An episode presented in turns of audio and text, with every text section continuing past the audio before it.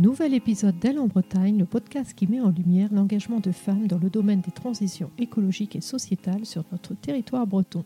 Je suis Marie-Cécile, sa fondatrice, et mon souhait est de vous faire découvrir leur parcours, leurs réussites, leurs doutes, leurs fiertés, leurs astuces, pour vous inviter peut-être à les rejoindre, à explorer les vôtres ou tout simplement par curiosité. Dans tous les cas, j'espère que vous prendrez autant de plaisir que moi à découvrir le parcours de ces femmes toutes passionnantes et remarquables. Pour suivre l'actualité du podcast, suivez-moi sur Instagram, Facebook et LinkedIn.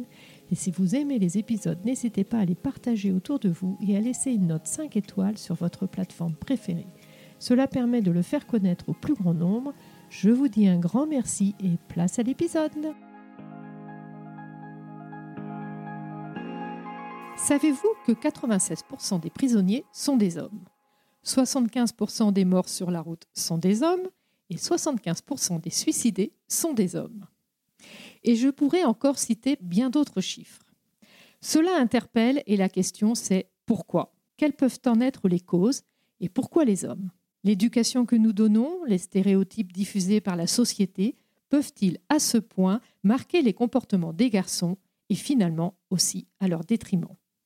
Et les filles et les femmes dans tout cela, qui sont souvent les victimes des violences masculines Parler de cela en cette semaine du 8 mars, journée mondiale du droit des femmes, me tenait à cœur et j'accueille Sandrine Karoff-Urfer, consultante et formatrice, conférencière spécialisée dans les représentations du genre.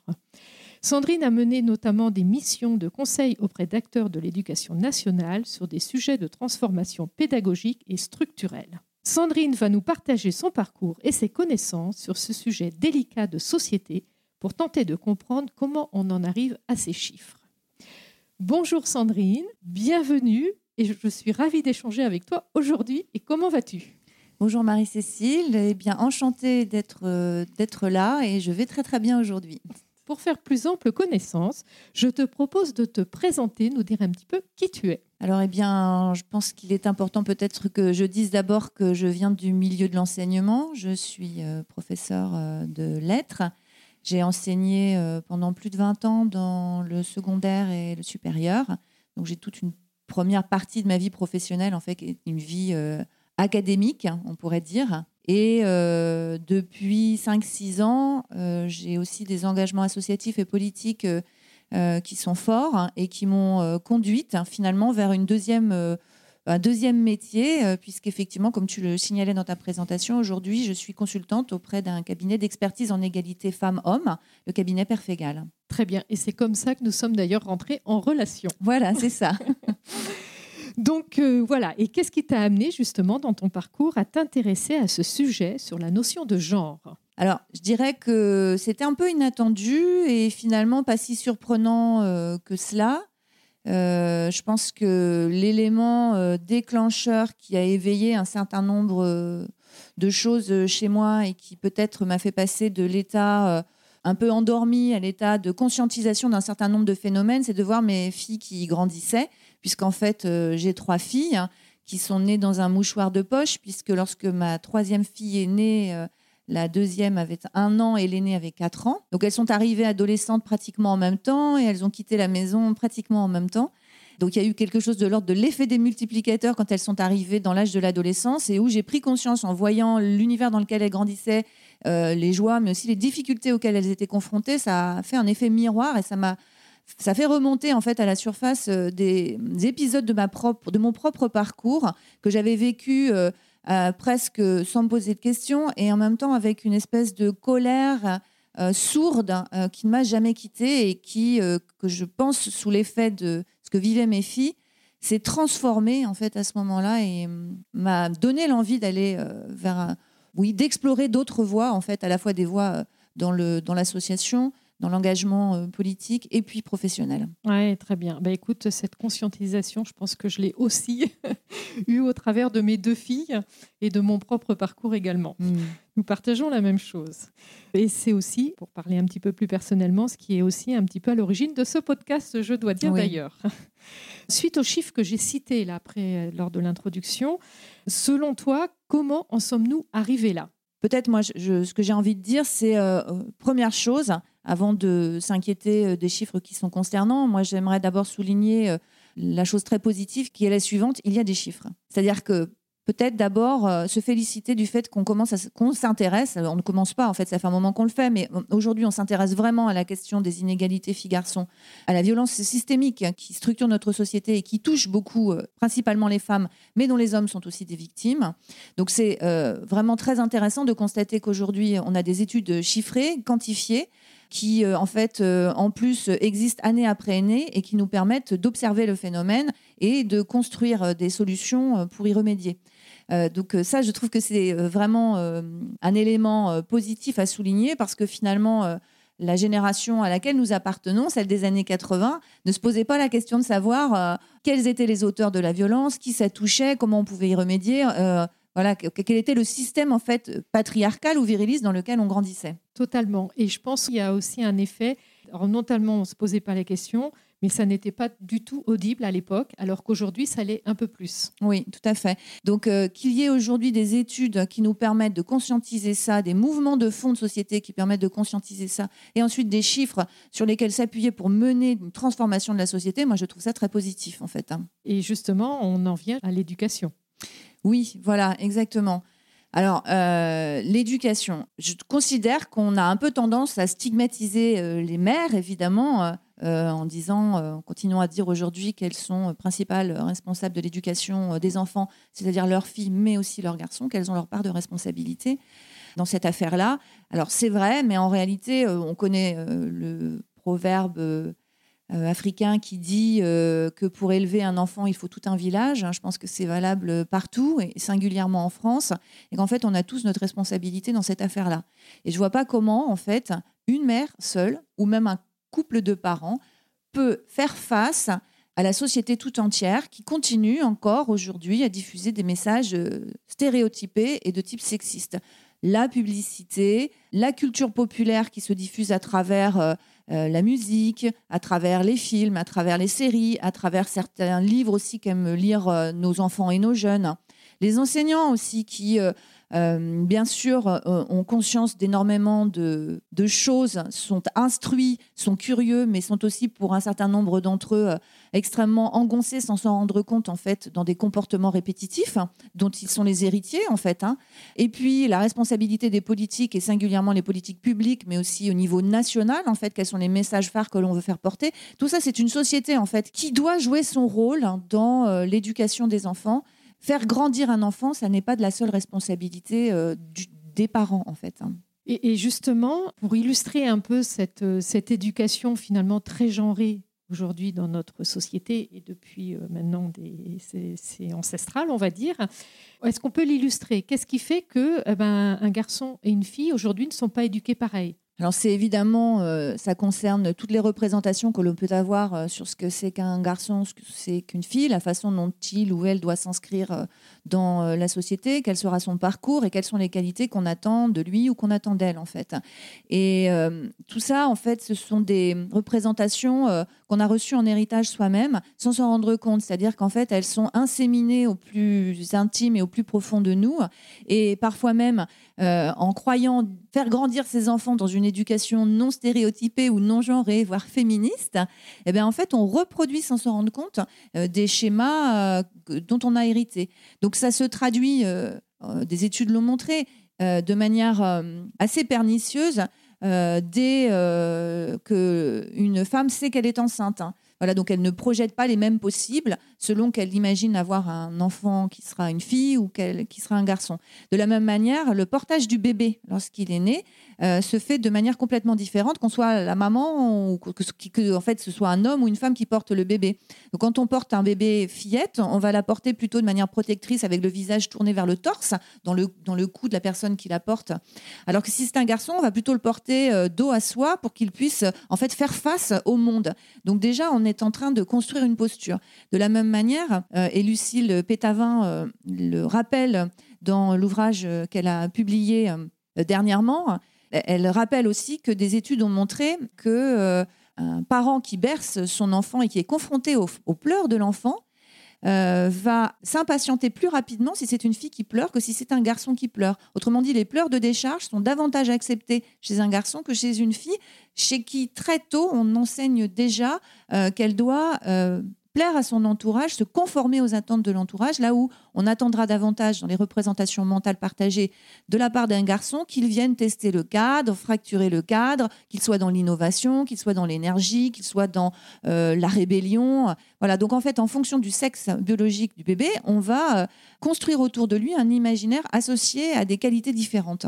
Tout à fait. Et donc c'est vrai déjà des bébés et ça se poursuit tout au long de la vie de l'enfant. Oui, avec, euh, je pense, un effet cumulatif, c'est-à-dire qu'il euh, euh, y a un dialogue qui s'instaure entre la personne qui éduque l'enfant et l'enfant lui-même. Et l'enfant intègre très rapidement les injonctions qui lui sont faites, avec parfois des injonctions paradoxales. Euh, notamment euh, sur euh, les injonctions paradoxales qui pèsent par exemple sur les petits garçons, chez qui on va valoriser les comportements de rébellion, de colère, d'impulsivité, tout en exigeant de lui qu'il entre quand même dans le cadre.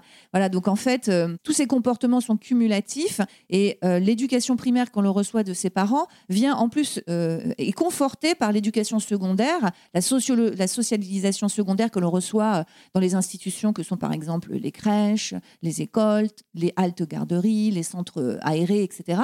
Ce sont en fait des lieux dans lesquels euh, filles et garçons vont recevoir une, euh, une validation euh, des, premiers acquis de l'éducation par les, par les parents. Oui, complètement. Et par exemple, si on illustre avec l'école, c'est flagrant. Même, on imagine par exemple la cour de l'école. Aujourd'hui, il y a une différence énorme certaines écoles et certaines communes cherchent à faire évoluer ça, mais ça reste une réalité. Oui, tout à fait. Il y a euh, la question euh, donc des cours de récréation qui est aujourd'hui une question euh, qui est bien connue. qui a été étudiée de plus près, notamment par une géographe qui s'appelle Edith Mariou-Jolle, qui porte ces sujets-là depuis longtemps et qui, ont, qui rencontre depuis quelques années un écho très favorable auprès des collectivités locales, donc je pense en particulier aux mairies. Le sujet, en fait, effectivement, de la cour de récréation, il est pernicieux aussi bien pour les garçons que pour les filles. C'est sur quoi moi j'aimerais euh, mettre euh, l'accent aujourd'hui. Pour les petites filles, on voit bien comment on comprend le mécanisme et on voit bien comment maintenant elles sont dessaisies d'une partie de l'espace de la cour de récréation, puisque en fait, pendant longtemps et dans plein de cours aujourd'hui encore, on voit matérialiser au sol l'espace euh, du jeu de football qui prend la quasi-totalité de la cour de récréation. Donc les petites filles sont reléguées en fait au banc de la cour de récréation. Mais c'est vrai aussi pour les garçons qui n'ont pas envie de jouer au football ou qui ne sont pas sélectionnés quand on constitue les équipes. On voit bien comment ça se passe. Il y a une espèce de hiérarchie au nom en fait de valeur euh, de la virilité qui s'établit dans la cour de récréation et qui est matérialisée par la façon dont on constitue les équipes. Donc on a tous à l'esprit cette euh, scène euh, qu'on a peut-être vécue, que nos enfants nous ont peut-être racontée, qu'on a vue dans des séries d'ados, etc., où le petit garçon un peu frêle est sélectionné en dernier, voire n'est pas sélectionné, et parfois il est sélectionné après la seule fille de l'équipe. Mais c'est vrai que la fille elle-même est sélectionnée très tardivement. Alors, du coup, ça met les garçons au centre, en tout cas un certain type de garçons au centre de l'espace et de la visibilité, et les autres sont relégués à la périphérie. Donc là, première inégalité. Mais il y a une autre inégalité en fait qui va se jouer cette fois-ci contre les garçons, c'est que les filles, quand elles sont reléguées dans les espaces interstitiels en fait ou les espaces euh, frontières, eh bien elles vont développer des jeux qui vont passer par le langage, hein, des jeux secrets, des jeux euh, où on élabore en fait hein, des choses et euh, elles développent des compétences que euh, les garçons qui sont au milieu de la cour de récréation ne développent pas. Et des études très intéressantes ont montré, quand on regarde les activités sportives qui sont menées par les filles et par les garçons, et singulièrement dans les quartiers prioritaires de la ville, que les garçons, pour 90% d'entre eux, font du football, quand ils rentrent à la maison, pour 90 à 95 d'entre eux, ils jouent à la, vidéo football.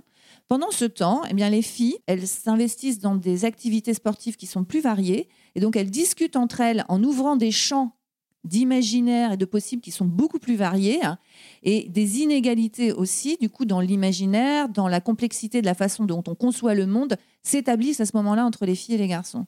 Et, moi, je pense qu'il est vraiment euh, nécessaire effectivement de prendre conscience de ces choses-là parce que ce qu'on est en train de faire, euh, si on n'en prend pas conscience, c'est aussi d'éloigner euh, les filles des garçons et de rendre impossible ou beaucoup plus difficile en fait cet espace de rencontre qui est nécessaire si on veut pouvoir vivre ensemble dans la paix et l'harmonie au-delà de nos différences en fait.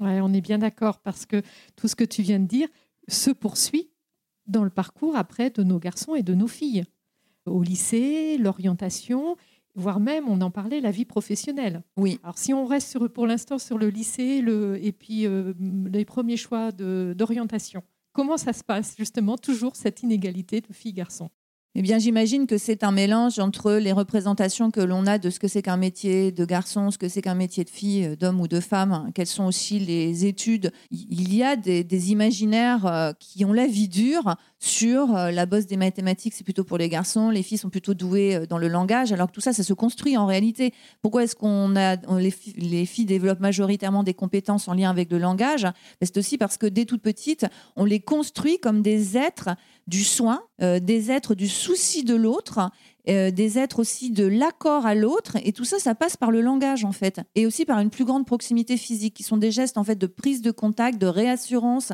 euh, de vérification que la communication avec l'autre est bonne. Et donc, ça, on apprend ça aux petites filles très tôt en ayant avec elles ces gestes-là.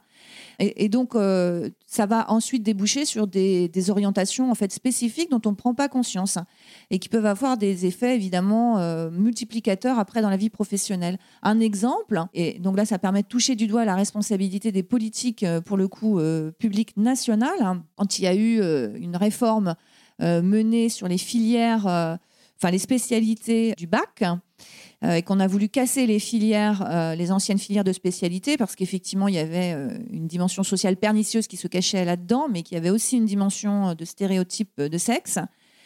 Eh bien, on n'a pas suffisamment anticipé en réfléchissant aux effets que ça pouvait avoir sur les, égalités ou les inégalités entre filles et garçons. Et on a constaté que la réforme des mathématiques entraînait un renforcement des inégalités entre filles et garçons.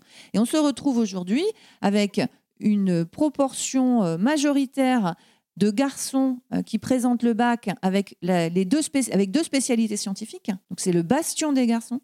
Là où le bastion des filles, dans des proportions encore plus importantes, ça va être de présenter deux spécialités des sciences humaines. Donc en fait, parce qu'on n'a pas anticipé les effets sur la question de l'égalité filles-garçons de la réforme, eh bien on a accru les inégalités en pensant bien faire. Ça a des répercussions euh, immédiates hein, sur le recrutement dans les écoles d'ingénieurs et donc bien sûr sur la mixité dans les filières qui débouchent après les études d'ingénieur. Et c'est comme ça qu'on se retrouve avec, euh, dans le journal local, une photographie de l'inauguration euh, de tel laboratoire scientifique dans telle université. Et en fait, il y a... 10 hommes sur la photo pour une femme. Alors évidemment, on peut après publier la photo sur les réseaux sociaux en se plaignant du défaut de mixité, mais il est important, je pense, en effet, au-delà de la colère ou euh, du fait de pointer du doigt à juste titre ce défaut de mixité, d'aller s'interroger sur le mécanisme à l'origine et sur les responsabilités multiples que nous avons tous. Nous sommes tous à un moment donné responsables dans la chaîne des inégalités et du défaut de mixité. Complètement. Et c'est un peu l'objet de, moi de, cet épisode, c'est qu'on parle beaucoup, on constate beaucoup de choses aujourd'hui, mais on s'interroge finalement assez peu sur les causes. Pourquoi on en arrive à là. Tu rentres bien dans le détail de ces aspects-là, donc c'est très très intéressant. En effet, cette réforme du bac a été euh, assez catastrophique et comme tu dis, a renforcé les bastions des, garçons et des filles. Lorsqu'on a échangé ensemble également, un autre point qui est aussi intéressant, c'est toujours parcours filles-garçons. Donc les garçons au lycée ont et voir dans les résultats du bac ont des moins bons résultats que les filles. Et pourtant, réussissent mieux leur, vie professionnelle et sont dans des domaines euh, plutôt masculins, alors que les filles vont aussi plutôt sur des domaines féminins, avec sur des métiers qui sont aussi moins bien payés. Ça aussi, c'est un sujet. Et finalement, rentrent aussi plus facilement dans la vie professionnelle et dans ce qu'on attend d'eux, en fait, et cette, euh, parce que la vie professionnelle, euh, elle n'est pas si facile que ça. Il y a de la concurrence, il y a... Et visiblement, les garçons seraient même mieux préparés à ça. Alors, je ne sais pas si c'est les garçons qui sont mieux préparés à ça ou le monde du travail qui est mieux préparé aux garçons. C'est-à-dire qu'en fait, euh, pendant longtemps, enfin, l'origine quand même, c'est que c'est un monde euh, qui a été construit par les hommes et pour les hommes. Ce qu'il y a aujourd'hui, c'est qu'il y a effectivement, je pense, la nécessité euh, de bien accompagner les jeunes femmes qui entrent sur le marché du travail à comprendre comment euh, cela fonctionne, mais aussi euh, de continuer les efforts accomplis, enfin mis en œuvre aujourd'hui pour transformer le monde du travail. Et donc, quand on pose par exemple la question de la conciliation des temps, parce que moi je pense que c'est vraiment une dimension essentielle aujourd'hui, c'est comment on concilie sa vie privée, sa vie de famille avec euh, son, sa vie professionnelle. Bah, la vérité c'est que ça concerne aujourd'hui autant les hommes euh, que les femmes. Et je pense qu'il y a beaucoup de difficultés, sûrement encore aujourd'hui pour les femmes, à faire valoir la nécessité de concilier ces temps et qu'aujourd'hui encore le spectre de la femme enceinte, ça peut faire peur, mais je crois que c'est presque encore plus compliqué pour un homme aujourd'hui de dire non, moi je veux concilier aussi euh, euh, vie professionnelle et vie personnelle.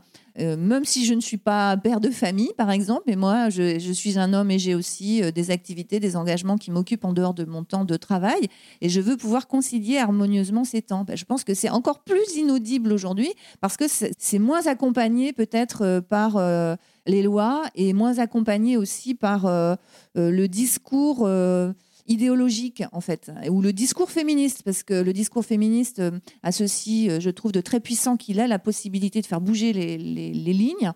Et je pense qu'aujourd'hui, euh, il est nécessaire aussi de faire bouger les lignes du côté des hommes, en fait. Les accompagner aussi dans une transformation intérieure. Et autant je trouve que les femmes aujourd'hui de plus en plus sont équipées, équipées de modèles, équipées de lois. Je dis pas que c'est facile, hein, pas du tout. Mais je dis qu'il y a une diversité de modèles qui nous est proposée aujourd'hui. Et euh, je, pense qu'il y a presque peut-être encore un tabou à lever sur la souffrance masculine dans cette situation de, transformation de, de, la société qui s'opère.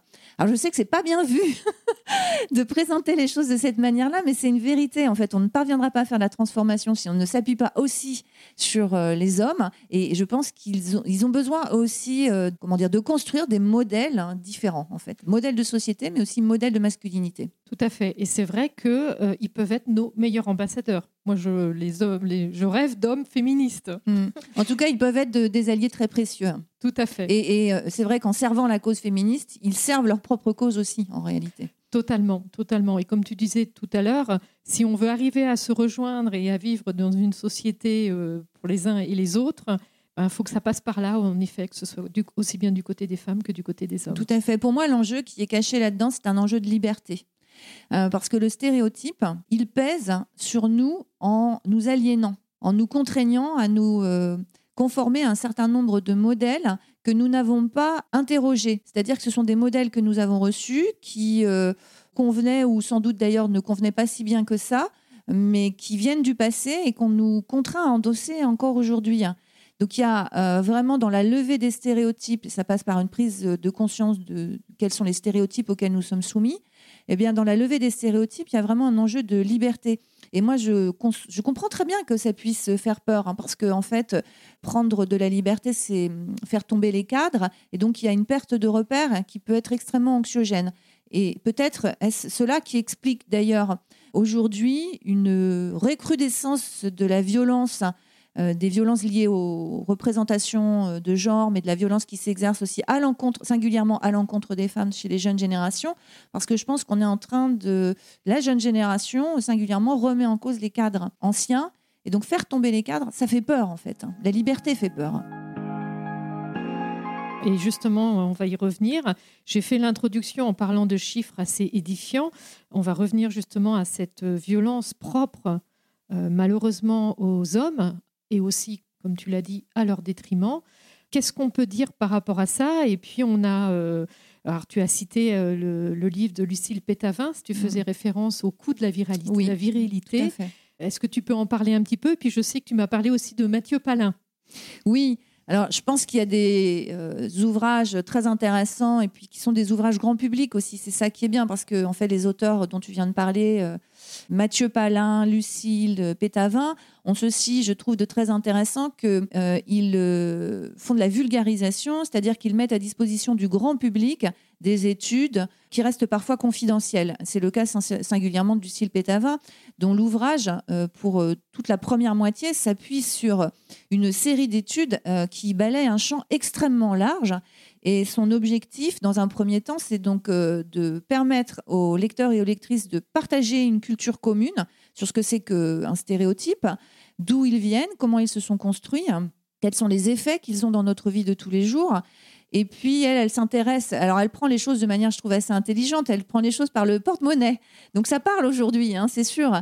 Donc, euh, elle élabore ensuite une méthode qui euh, paraît euh, extrêmement rigoureuse de calcul du coût de la virilité. Donc, la virilité dans ses effets de violence, c'est-à-dire combien ça coûte de soigner les victimes, combien ça coûte de retrouver et d'arrêter les fauteurs de les incarcérer, de les juger, de les soigner eux-mêmes, de les accompagner dans des euh, programmes de rééducation. Enfin, voilà, elle envisage tout ça et elle, elle imagine le coût que ça, peut, euh, que ça peut représenter pour la société et ce qu'on ferait de cet argent-là aussi s'il était euh, disponible.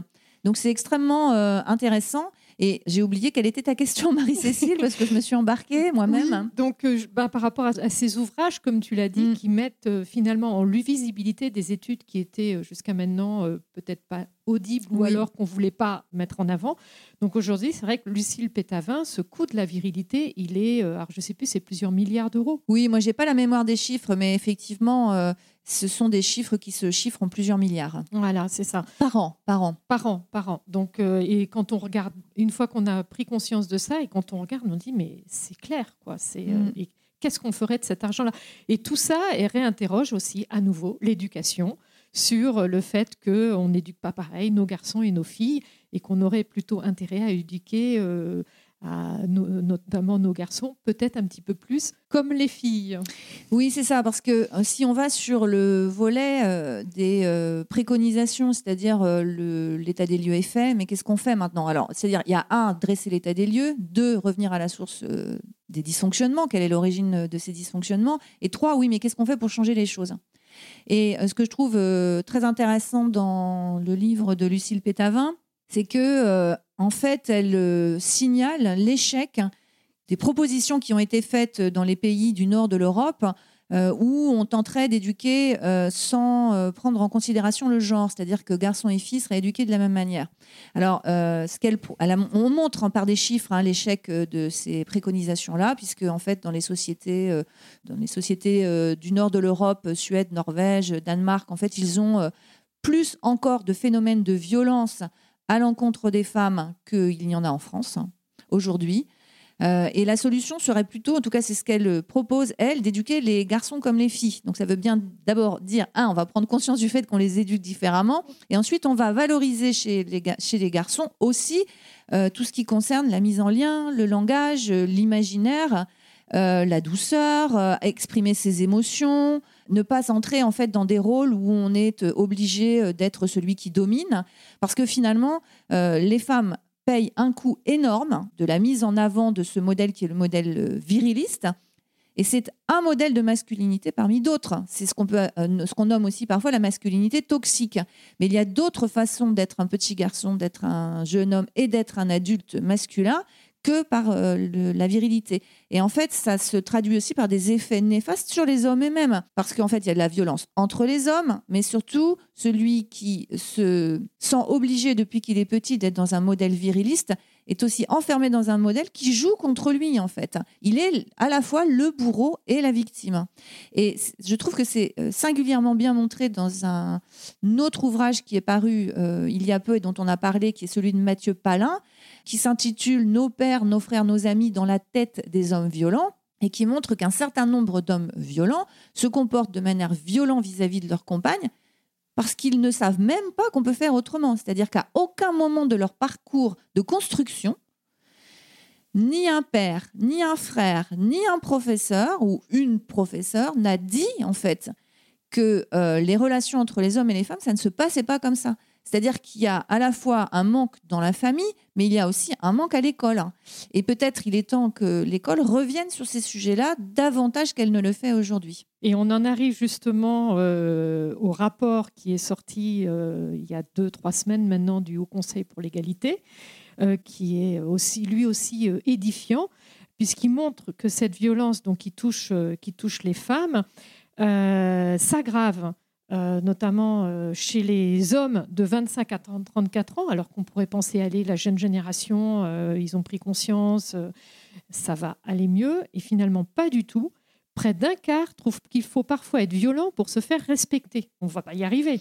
Oui, alors en fait, c'est vrai que ça laisse pantois, très honnêtement.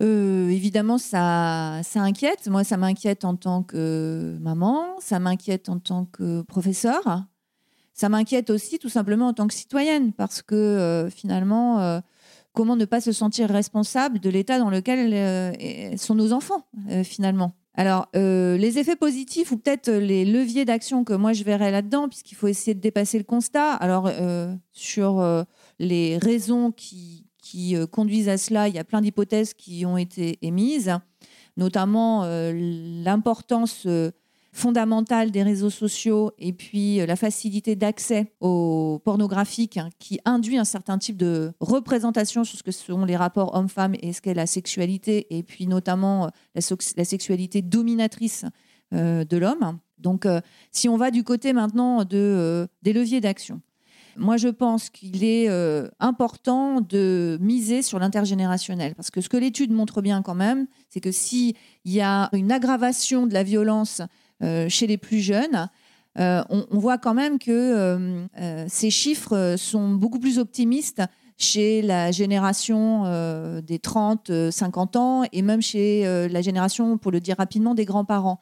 Donc moi, je pense qu'il est vraiment extrêmement important de cultiver le lien intergénérationnel. Alors s'il est difficile parfois entre parents et enfants, entre des figures de grands-parents et les enfants, moi je trouve que c'est vraiment essentiel hein, parce qu'en fait on sait en plus l'affection qu'ont les plus jeunes souvent pour leurs aînés, alors ça peut être effectivement les grands-parents, mais ça peut être aussi des personnes âgées que vous avez, que les enfants ont l'opportunité de côtoyer dans différentes euh, situations de, la vie. Et je pense qu'il faut vraiment euh, cultiver ce lien-là pour euh, transmettre des, des valeurs en fait qui passent du coup par, par l'émotion, par l'exemplarité aussi dans le comportement. Voilà, moi je pense que ça c'est un levier qui n'est pas tellement souligné aujourd'hui, mais l'intergénérationnel pour moi c'est une voie d'espoir en fait par rapport à ces chiffres qui, honnêtement, sont concernants. Hein. Oui, oui, vraiment, on se dit, c'est ouais, tellement hallucinant. Donc, euh, en effet, il y a. Heureusement, il n'y a pas de fatalité par rapport à ça. Euh, il y a cette solution, comme tu dis, pourquoi pas d'aller vers l'intergénérationnel. Il y a aussi, dans cette situation, est-ce qu'on ne paye pas ce que tu as évoqué déjà tout à l'heure, le fait que finalement, euh, les hommes ne se retrouvent pas dans, cette, dans ce fait que les femmes conscientisent et elles ont, comme tu l'as dit aujourd'hui, euh, une diversité de modèles que les garçons n'ont pas encore.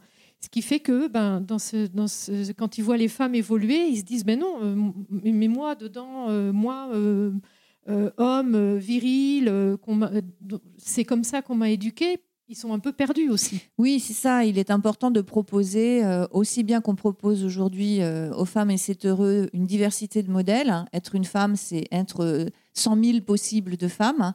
Eh bien, euh, le travail, je pense, est à faire aussi chez les hommes et pour les hommes. C'est-à-dire que ça commence évidemment, enfin ça existe déjà, mais peut-être pas dans les proportions qu'il faudrait, de présenter des modèles de masculinité qui sont extrêmement variés. C'est quelque chose que souligne par exemple euh, Yvon euh, Jablanca dans son livre Des hommes justes, qui a été publié euh, maintenant, je pense, il y a 3-4 ans, qui était un des livres précurseurs hein, sur ces, sur ces sujets-là. Il est important, effectivement, je pense, même on parlait de culture populaire tout à l'heure, qu'on mette en scène hein, des hommes qui sont capables d'exprimer leurs émotions, qui soient des hommes qui pouponnent qui soient des hommes euh, qui pleurent, euh, pour montrer aussi la diversité des palettes des émotions, puisque en fait il n'y a pas des émotions féminines et des émotions masculines, il y a des émotions qui sont en fait dans le champ des possibles humains. Et donc, euh, voilà, dégenrer les émotions en quelque sorte en passant par les représentations de l'imaginaire collectif et populaire, je pense que c'est vraiment essentiel. Hein. Alors Sandrine, oui, dans les solutions, toi qui as été enseignante, quelles solutions il pourrait y avoir aussi au travers de l'éducation nationale? Oui, moi j'aimerais raconter une anecdote pour démarrer. J'ai mis au monde trois filles et euh, comme je le disais en introduction, j'ai toujours été habitée par une forme de colère vis-à-vis de euh, ce que j'avais l'impression de subir en tant que femme. Et donc j'ai toujours été euh, soucieuse d'éduquer mes enfants dans une éducation que je pensais féministe et puis d'être un professeur, une professeure plutôt ouverte à ces questions-là et attentive à ces dynamiques-là dans mes classes. Alors j'ai une anecdote à raconter où j'ai vraiment pris une claque qui a été très salvatrice. À l'époque, j'enseignais dans une classe euh, de première et c'était une classe euh, avec des spécialités artistiques. Donc autant te dire que la grande majorité des élèves, c'était des filles. Et il y avait trois garçons dans la classe pour 18 filles. Et un jour, je me fais inspecter avec cette classe-là. Euh, le cours se passe, à mon sens, vraiment très bien, dans une belle dynamique. à l'issue du cours, entretien avec l'inspecteur qui attire mon attention sur un phénomène en me disant Est-ce que vous avez constaté que les élèves qui prennent la parole dans votre classe, ce sont les garçons? Donc trois garçons, 18 filles, et ceux qui prennent la parole, ce sont les garçons, et vous avez plutôt tendance à stimuler la parole des garçons davantage que celle des filles. Et ça a été en fait un révélateur parce que je me suis dit, je me prétends féministe et en fait, sans m'en rendre compte, j'applique des mécanismes qui viennent renforcer les stéréotypes et puis les rôles que chacun doit jouer. Donc ça a été un révélateur euh, chez moi. Et je pense que de nombreux collègues de l'éducation nationale sont encore aussi peut-être dans cette forme de, cécité malgré eux. Et donc je suis très contente de constater que l'éducation nationale euh, prend ces sujets-là à bras le corps. Dans l'Académie de Rennes, par exemple, il est important de savoir que le recteur est accompagné par une référente à l'égalité filles-garçons, Laetitia Verras, qui porte ces sujets. Et, ces référents existent dans toutes les académies de France et ils sont pilotés au niveau national. Donc il y a vraiment une prise de conscience qui s'est faite, des enquêtes qui sont menées, notamment des enquêtes chiffrées sur les victimes de violences dans les écoles et qui montrent bien qu'effectivement, euh, bah, ce sont les garçons qui sont principalement les vecteurs de violence et les filles qui sont principalement victimes. Et ces études, une fois qu'elles existent, permettent de conduire des politiques efficaces. Oui, tout à fait. En effet, c'est très rassurant si l'éducationnel s'est emparé du sujet. Tout à fait. Mais écoute, je crois qu'on a vraiment bien débattu. Tes informations sont, riches. Euh, est-ce que tu voulais rajouter, ce que tu as cité tout à l'heure aussi Mathieu Palin? Est-ce que tu veux rajouter quelque chose par rapport à son ouvrage? Oui, moi je trouve que l'ouvrage de Mathieu Palin est un ouvrage euh, à saluer et puis c'est un ouvrage aussi courageux en fait parce qu'il n'est pas bien vu euh, souvent encore aujourd'hui de donner la parole aux hommes violents Or, on ne pourra pas transformer la société si on n'intervient pas aussi sur à la fois les hommes qui sont violents et aussi l'origine de la violence des hommes.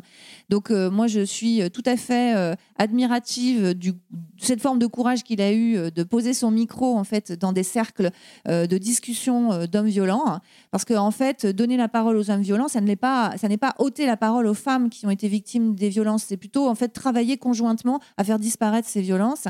Et ce que j'ai trouvé incroyable en lisant son livre, c'est de constater que certains hommes sont violents parce qu'à aucun moment de leur parcours, on ne leur a dit qu'on pouvait obtenir des autres ce qu'on souhaite autrement que par la violence, c'est-à-dire par le langage, par la demande, par la coopération. En fait, il y a plein de techniques différentes qui nous permettent d'entrer en contact de l'autre et peut-être un jour d'obtenir de cette personne ce qu'on souhaite avec son assentiment.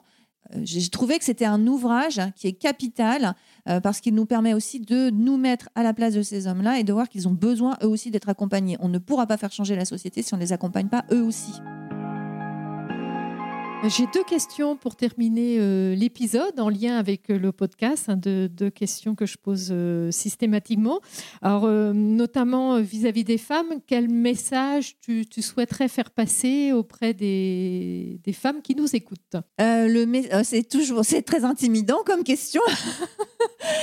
Moi, je suis très admirative de ce que font les femmes en général aujourd'hui. Je, je, je, vois qu'elles sont, nous sommes dans une quête de liberté et donc, euh, bien sûr, euh, moi, mon message, ce sera un message d'encouragement pour qu'on poursuive cette quête de liberté euh, qui a un coût, qui est difficile à mener, qui peut nous angoisser. la liberté, ça fait peur, en fait, qui bouscule notre entourage, en fait, notre entourage professionnel, notre entourage familial, les personnes qui vivent avec nous. je pense que, en fait, nous sommes à certains égards des avant-gardistes et ce que nous sommes en train de faire pour la cause des femmes, en réalité, nous le faisons pour la cause de l'humanité. Complètement, en associant bien sûr les femmes et les hommes. Tout à fait. Pour un mieux vivre ensemble.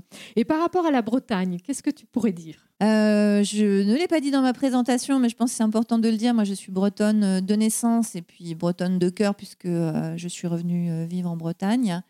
c'est une région qui est très importante pour moi.